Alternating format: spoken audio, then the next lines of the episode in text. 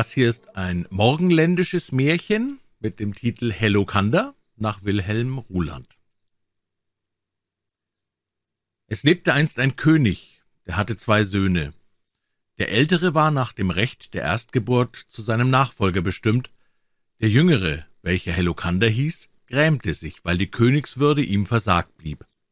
Doch redete er zu niemand darüber. Als der König ein silberhaariger Greis geworden war, fasste er den gleichen Entschluss, den seine Vorfahren ausgeführt hatten, er übergab den Thron seinem ältesten Sohn und entsagte allen Würden. Dann kleidete er sich in ein Büßergewand und zog sich in einen Einsiedlerwald zurück, den schon eine Anzahl frommer Greise bewohnte. In einer Schilfhütte verbrachte er den Rest seines Lebens. Seine Nahrung bestand aus Büffelmilch, wildem Reis sowie aus Beeren und Früchten des Waldes. Eines Tages suchte Helokander seinen Vater auf. Er beklagte sich über sein tatenloses Leben und sprach zu dem Vater Gib mir einen Rat, der unserem Geschlecht zum Ruhme und mir zum Heile gereicht. Das untätige Leben frisst an meiner Jugend wie die Raupe an einem jungen Blatt. Da erhob der Greis die Rechte und erwiderte langsam und feierlich Die Schönheit einer Blume ist ihr Duft, die Schönheit eines Vogels ist sein Gesang, die Schönheit eines Jünglings ist Mut in allen Dingen. Wohlan, sprach der Königssohn, dann will ich hinausziehen in die Welt und eine mutige Tat vollbringen. Sie soll meinen Ahnen und mir zur Ehre gereichen. Darauf segnete ihn der Vater, und Helokander zog hinaus in die weite Welt. Er wanderte ostwärts der aufgehenden Sonne entgegen und gelangte endlich bis ans Meer. Staunend bewunderte er dessen erhabene Schönheit. An der Küste lag mit geblähten Segeln ein Schiff verankert. Helokander erkundigte sich nach dem Besitzer. Er erfuhr, dass es gerade fertig geworden war und noch keinen Käufer gefunden hatte. Da kaufte Helokander das Fahrzeug mit dem Goldschatz, den sein Bruder beim Abschied ihm übergeben hatte. Dann warb er einige Männer zur Bedienung des Schiffes und segelte fröhlich hinaus in das tiefblaue Meer. Wie er am Bug des Schiffes stand, erblickte er einen Delphin mit feuerroten Flossen, der beständig vor dem Schiff einherschwamm, als ob er ihm den Weg weisen wollte. Helokander befahl den Schiffsknechten, dem Fisch zu folgen. Es begab sich, dass sie nach einer flinken Fahrt, die ein erfrischender Wind beflügelte, an einer waldigen Küste landeten. In diesem Lande, wohin der leuchtende Delphin mich geführt hat, will ich mein Glück versuchen, sprach Helokander zu sich selbst. Möge es eine mutige Tat sein. Am anderen Morgen beschenkte er seine Gefährten reichlich, übergab ihnen obendrein das Schiff als ihr gemeinsames Eigentum und entließ sie in ihre Heimat. Nachdem der Königssohn von seinen Gefährten Abschied genommen hatte, begab er sich von der menschenleeren Küste in das Innere des Landes. Er bestaunte die Wälder, durch die er schritt, lauschte dem Vogelgezwitscher in den Zweigen, freute sich über die Blumen zur rechten und linken, und dazwischen labte er sich an den Früchten und Waldbeeren ringsum. Dann werde ich wohl einem Bewohner dieses Landes begegnen, fragte sich Helokander. Kaum hatte er sich diese Frage gestellt, da erblickte er eine erhöhte Lichtung im Walde. Er wandte sich dorthin und gewahrte nach einer Weile einen kahlköpfigen Greis, der auf einem Stock einherhumpelte. Der Königssohn verneigte sich voll Ehrfurcht vor dem schier hundertjährigen Alten. Das dürftige Gewand, das die knöcherne Gestalt bedeckte, erregte Helokanders Mitleid. Er entnahm seinem Gürtel ein Goldstück und reichte es dem Greise. Dieser wies die Gabe mit mildem Lächeln zurück. Die Hand des Jünglings hielt er in der seinen und sprach freundlich zu ihm, Sei bedankt, du freigebiger Jüngling, aber behalte das Almosen, weil ich dessen nicht bedarf. Was ich an Nahrung brauche, gibt mir der Wald, ich bin kein Armer. Nur jene, die mehr bedürfen, als sie besitzen, sind arm. Danke dir für diese Weisheit, sprach der Königssohn. Der Greis fuhr fort, ich möchte dich nicht weiterziehen lassen, ohne dir für diese Wohltat gedankt zu haben, die du mir zugedacht hast. So höre denn. Vor einiger Zeit erblickte mich an dieser Stelle ein anderes junges Menschenkind. Es war eines Königs Tochter. Ihr Vater hatte sie mit auf die Jagd genommen. Sie betrat durstig meine Waldhütte, verschmähte aber den Labetrunk aus der Rinderschale, weil ich sie täglich an meinen zahnlosen Mund führe. Dabei belustigte sie sich über meine Hässlichkeit und insbesondere über meinen Kahlkopf. Alsbald traf sie die verdiente Strafe. Ein Zauberer erschien und entführte sie nach einem unbekannten Versteck. Für wahr eine harte Strafe, sprach mitleidig Helokander.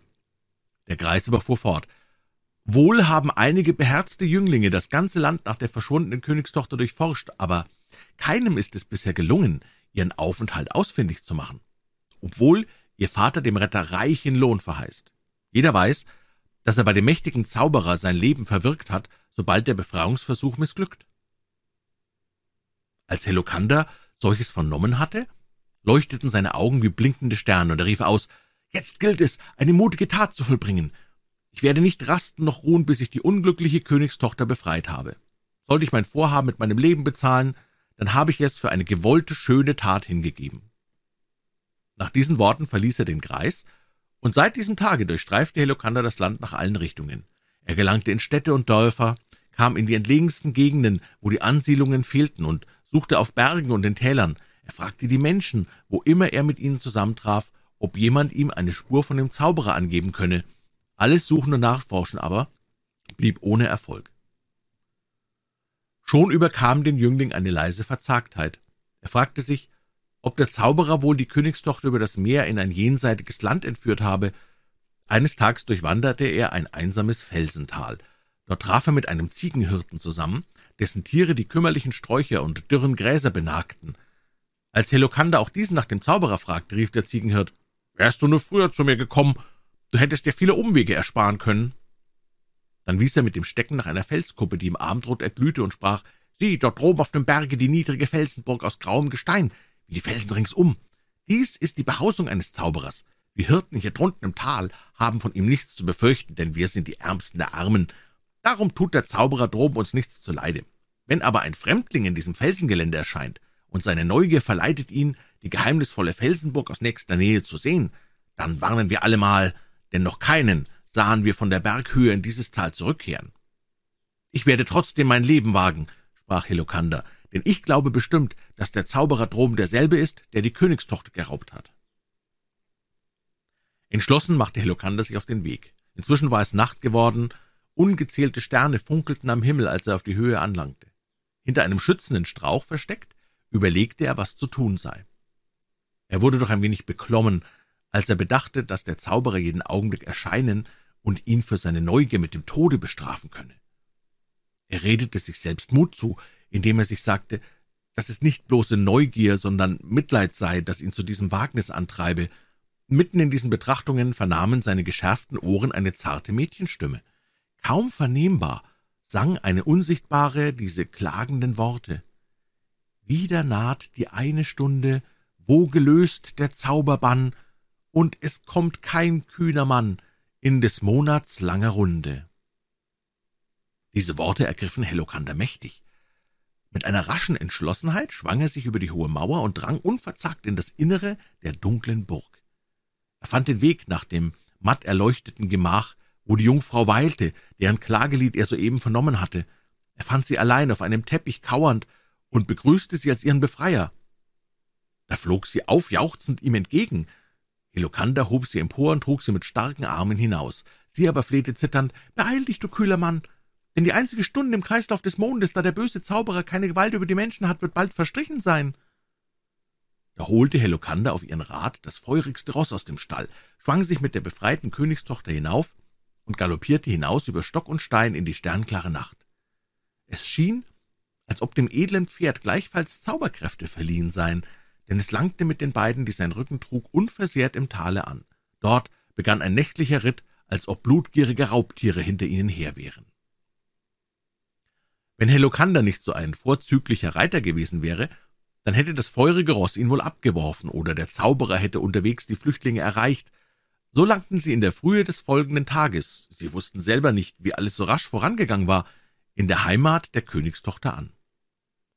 Als sie den Königshof erreicht hatten, brach das brave Tier erschöpft zusammen.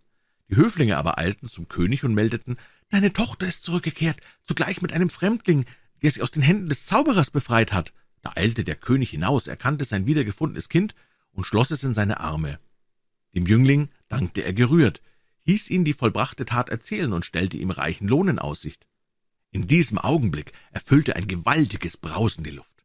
In der Ferne wirbelte eine Staubwolke auf, aus der drei Reiter sichtbar wurden. Auf schäumenden Pferden jagten sie heran, und riefen der bestürzten Volksmenge zu, »Rettet euch vor dem zürnenden Zauberer, der hinter euch herrast, um die befreite Königstochter zurückzugewinnen!« Und schon wurde hinter den gehetzten Rossen und Reitern ein ungeheures Wesen sichtbar. Sein Leib war wie ein Felsblock, Arme und Beine waren lang wie ein Palmbaum, und in dem breiten Mund seines mächtigen Kopfes blitzten die schrecklichsten Zähne eines Raubtiers. Als die Menschen ringsum den schnaubenden Unhold sahen, wie er mit rollenden Augen auf Windesflügel näher und näher kam, da versteckte sich jemand in heller Todesangst.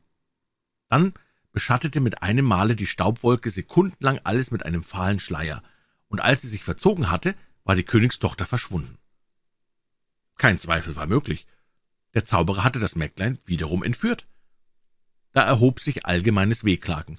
Helokander bemerkte, dass der König in seiner Trauer um die verlorene Tochter deren Retter völlig vergaß. Zu seinem Kummer über die missglückte mutige Tat gesellte sich stilles Herzeleid. Ungesehen ging der vergrämte Jüngling von dannen. Als Helokander niedergeschlagen und ziellos einherwanderte, gelangte er, ohne es zu wollen, bis an den Rand der Wüste. Da ihn hungerte, betrat er eine winzige Hütte, die er am Wegrand erblickte. Er bat den Besitzer, einen weißbärtigen Greis, um einige Körner Reis.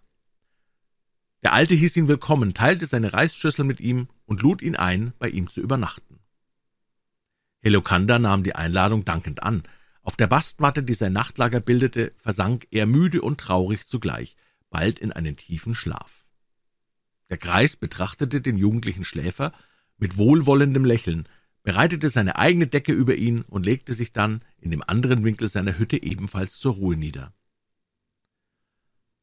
Beim Erwachen in der Frühe sah der Greis, dass sein jugendlicher Gast auch schon aufgewacht war. Helokander saß mit hochgezogenen Knien nachdenklich auf der Bastmatte. Die Wolldecke hatte er während der Nacht behutsam genommen und damit seinen Gastgeber zugedeckt. Diese besorgte Liebe gefiel dem Greis.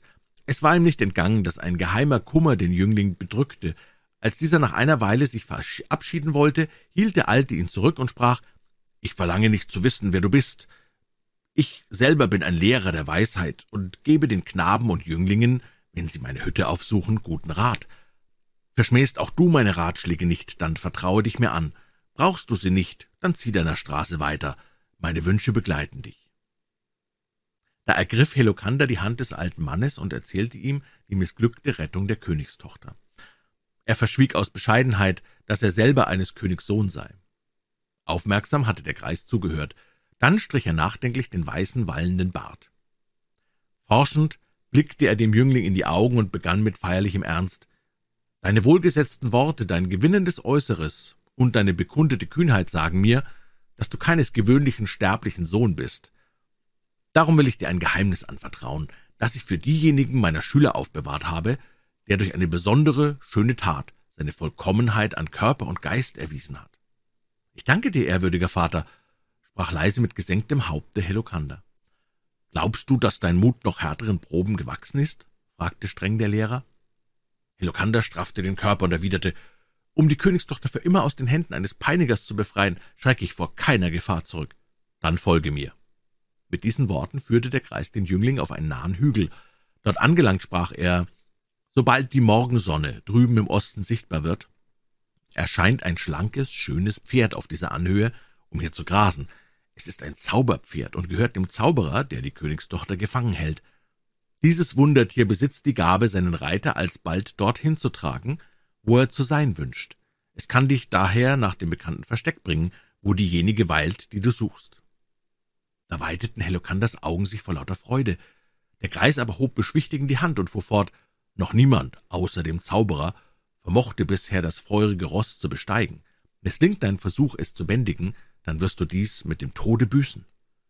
Ich wage mein Leben für die schöne Tat, die ich vollbringen will, rief Helokander. Kaum hat er diese Worte gesprochen, da sprengte das geschmeidige Pferd wiehernd heran und begann auf der Anhöhe zu grasen. Helokander staunte über die Schönheit des edlen Tieres. Er eilte hinzu und fuhr mit der Hand sanft über seine Schenkel. Sogleich flüsterte er ihm einige Worte zu. Das Pferd spitzte die Ohren und wandte den schönen Kopf zur Seite. In demselben Augenblick hatte Helokander sich auf seinen Rücken geschwungen und fest die Zügel ergriffen. Da begann das Zauberpferd einen tollen Tanz aufzuführen und versuchte sich des ungewohnten Reiters zu entledigen. Der aber saß wie angeschmiedet im Sattel. Als das Pferd merkte, dass es seinem Reiter nichts anhaben konnte, wurde es lammfromm. Der Greis, der staunend zugesehen hatte, beglückwünschte den Jüngling und sprach, »Ziehe denn hin mit meinem Segen und vollbringe die schöne Tat, die du dir vorgenommen hast. Doch wisse, das Schwerste steht dir noch bevor. Darum darfst du nicht unbewaffnet den kommenden Dingen entgegentreten.« Nach diesen Worten bückte er sich und entnahm einem Strauch zu seinen Füßen ein schimmerndes Schwert. Er reichte es Helokander hinauf. Dieser dankte nochmals dem freundlichen Greise und sprengte sodann mit dem ungeduldigen Ross davon. Es war eine menschenleere Gegend, durch die das Zauberpferd seinen Reiter während der nächsten Stunden trug. Bäume und Sträucher, die Ross und Reiter eine Zeit lang begleiteten, wurden immer spärlicher, dann hörten sie völlig auf. Nur kümmerliches Gestrüpp lugte streckenweise aus dem grauen Gestein, und zuletzt war die weite Landschaft ringsum eine endlose und leblose Wüste. Ihr Anblick wäre wohl geeignet gewesen, die frohe Laune eines jeden Wanderers herabzumindern.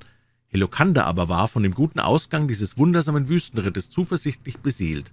Er unterhielt sich mit dem ausdauernden Renner wie mit einem guten Freund. Inzwischen war die Abendsonne als feuerrote Scheibe am gelben Wüstensaum untergegangen. Immer dichter wurden die nächtlichen Schleier. Da tönte auf einmal fernes Raubtiergeheul durch die lautlose Wüstennacht. Gleichzeitig merkte Helokander, wie das Pferd seine letzten Kräfte zusammennahm, als ob es das Ziel witterte. Noch ein letzter, scharfer Endlauf, dann blieb das Zauberpferd vor Erregung zitternd wie angewurzelt stehen. Aber auch sein jugendlichen Reiter überfiel zum ersten Mal Angst. Vor ihm lag wiederum von einer schützenden Mauer umgeben, im nächtlichen Dunkel das geheimnisvolle Wüstenschloss des Zauberers, aber seinen Eingang bewachten drei mächtige Löwen. Der gewaltige Zauberer hatte den König der Tiere als Wächter für seine Wüstenburg bestellt. Mit leisem Schaudern erinnerte Helokander sich der Worte, die der freundliche Greis nach Sonnenaufgang beim Abschied am Wüstensaum zu ihm gesprochen hatte, dass das Schwerste ihm noch bevorstand. Da begab sich etwas ganz Wunderbares. Die drei Löwen hatten das Pferd bemerkt und sprangen ihm in großen Sätzen entgegen. Aber, o oh Staunen! Einen Steinwurf vorher erkannten sie das Zauberpferd, und nun umwedelten sie es wie zutrauliche Hauskatzen. Beim Herannahen der gefürchteten Raubtiere hatte Helokander sich schützend hinter den Hals des Pferdes geduckt. Durch das überraschende Verhalten der Löwen mutig gemacht, trieb er das Pferd verwegen, das gezückte Schwert in der rechten. Nunmehr gewahrten die Löwen auch den fremden Reiter und sprangen brüllend an Helokander empor. Der wusste, dass in diesem Augenblick sein Leben auf dem Spiel stand. Er sprach sich selber Mut zu, holte aus und stieß dem nächsten Löwen blitzschnell das Schwert tief in den aufgerissenen Rachen. Eine Sekunde später widerfuhr dem zweiten Löwen das Gleiche. Helokanders Augen glühten vor Kampfeslust. Da setzte der letzte Löwe, einer fauchenden Riesenkatze vergleichbar, zum entscheidenden Sprung an. Aber Helokander riss mit jähem Ruck das Pferd zurück. Der Angreifer hatte sein Ziel verfehlt. Sein furchtbares Gebiss vergrub sich in den Hals des sich aufbäumenden Pferdes. Sterbend stürzte das edle Tier in die Knie. Helokander aber holte mit Aufbietung aller Kräfte zu einem wuchtigen Schlage aus und spaltete dem dritten Löwen mit dem scharf geschliffenen Schwert den Schädel. Röchelnd verendete dicht vor seinen Füßen die Bestie. Helokander streichelte das brave Pferd, das ihn an das Ziel seiner Wünsche geführt hatte, und gab ihm dann mitleidig den Gnadenstoß. Hierauf betrat er durch die offene Pforte der hohen Mauer erwartungsvoll das Wüstenschloss. Die bleiche Mondsichel erhellte dürftig die steinernen Stufen, die zu dem schmalen Eingang führten. Auf der letzten Treppenstufe hockte mit verhülltem Haupt eine steinalte Türhüterin. Als sie den bewaffneten Eindringling erblickte, wimmerte sie um Gnade. Helokander beruhigte sie mit freundlichen Worten. Dann fragte er, wo der Besitzer des Hauses sei. Darauf vertraute die Alte ihm Folgendes an. Das weltentlegene Wüstenschloss gehöre einem mächtigen Zauberer, dieser habe irgendwo eine Jungfrau geraubt und halte sie in der Einsamkeit gefangen. Flüsternd erzählte sie dann weiter. In der zweiten Hälfte des abnehmenden Mondes nimmt der Zauberer jedes Mal menschliche Gestalt an. Dann erscheint er allnächtlich für die Dauer einer Stunde in dem Gemach, wo die Gefangene eingesperrt ist. Solange sie nicht einwilligt, seine Frau zu werden, peinigt der Zauberer sie auf alle erdenkliche Art. Helokander gebot der Alten, ihn in das Innere des Wüstenschlosses zu führen. Sie nahm ein Talglicht und führte ihn durch einen schmalen Gang, eine schmale, kurze Stiege hinauf. Droben betraten sie geräuschlos ein Zimmer, in welchem ein unberührtes Ruhelager stand. Die Alte legte den Finger an den Mund und deutete stumm auf den Vorhang, der eine weitere Türöffnung bedeckte. Dann schlich sie mit scheuer Geducktheit hinaus.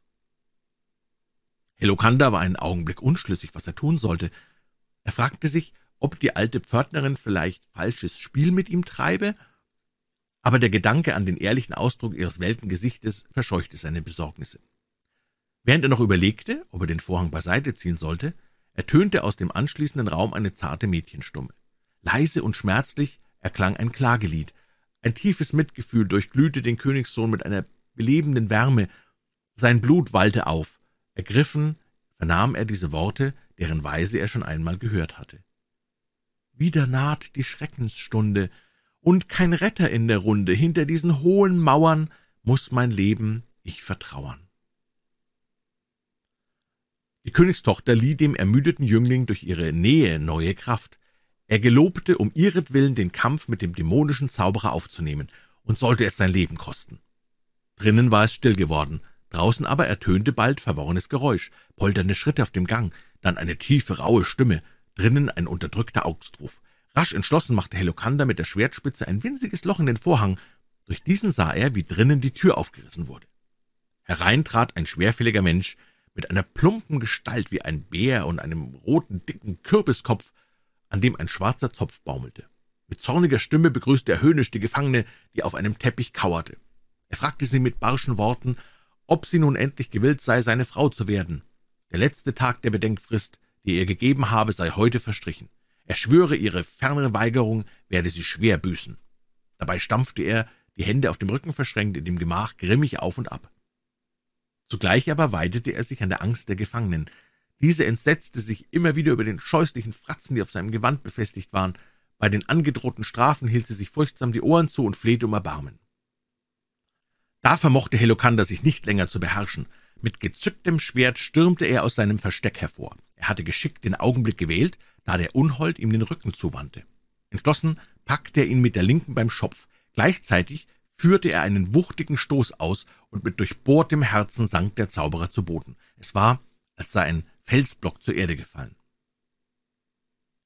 Der Königstochter schwanden vor Schreck die Sinne. Da rief Helokander die zitternde Alte herein, die dem Zauberer unbemerkt gefolgt war. Er befahl ihr, der Jungfrau den nötigen Beistand zu leisten. Dann ergriff er den leblosen Körper des Unholds und warf ihn hinab in den Innenhof.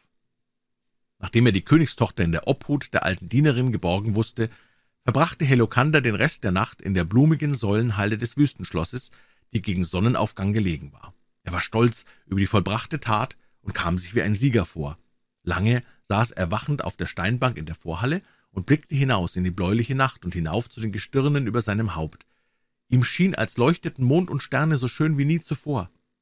Dann befiel ihn eine große Müdigkeit, und er schlief ein.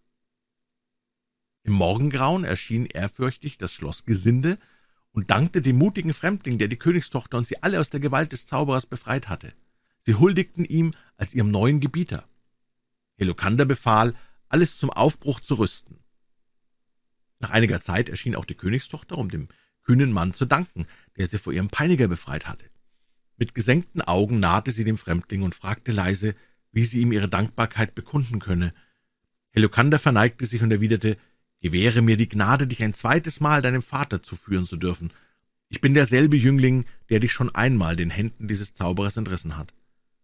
Da erkannte auch sie ihn wieder, und die Königstochter umfasste die starken Arme ihres Retters, blickte bewegt zu ihm empor, empor und sprach, »Führe mich zu meinem Vater!« Helokander bog ihr Köpfchen sanft zurück und sagte feierlich diese Worte, »Siehe, wir stehen inmitten von blühenden Blumen, möge dein Lebensweg künftig ein Blumenpfad sein.« So standen sie im leuchtenden Morgenlicht und lächelten sich zu. Da nahm er sie bei der Hand, und sie schritten hinaus zu den Dienern und Dienerinnen, die mit den Reit- und Lasttieren im Schlosshof standen. So zogen sie alle fröhlich zum Königshof, mehrere Tagesreisen weit. Unterwegs sandte Helokander Sendboten aus, sie sollten dem König drei prächtige Löwenfelle als Geschenk überbringen und ihm melden, deine Tochter naht mit ihrem Befreier und Gefolge. Um die Mittagszeit des dritten Tages langten sie an dem Königshof an. Umgeben von seinen höchsten Würgenträgern schritt ihnen der König mit wehenden Fahnen entgegen. Als er seine Tochter erblickte, schloss er sie in seine Arme und küsste sie. Da wies die Königstochter auf Helokander und sprach zu ihrem Vater, »Siehe hier den mutigen Mann, der mich ein zweites Mal für immer aus den Händen des Zauberers befreit hat. Helokander verneigte sich tief vor dem König und sprach, ich heiße Helokander und bin eines Königs Sohn, der hinauszog, um eine schöne Tat zu vollbringen. Da umarmte der König den Jüngling vor allem Volke, dann legte er die Hand seiner Tochter in die Helokanders und sprach mit lauter Stimme, ich vertraue dir mein einziges Kind als Gemahlin an und ernenne dich gleichzeitig zu meinem Nachfolger. Dann feierten sie Hochzeit, und im ganzen Lande wurden Freudenfeste veranstaltet.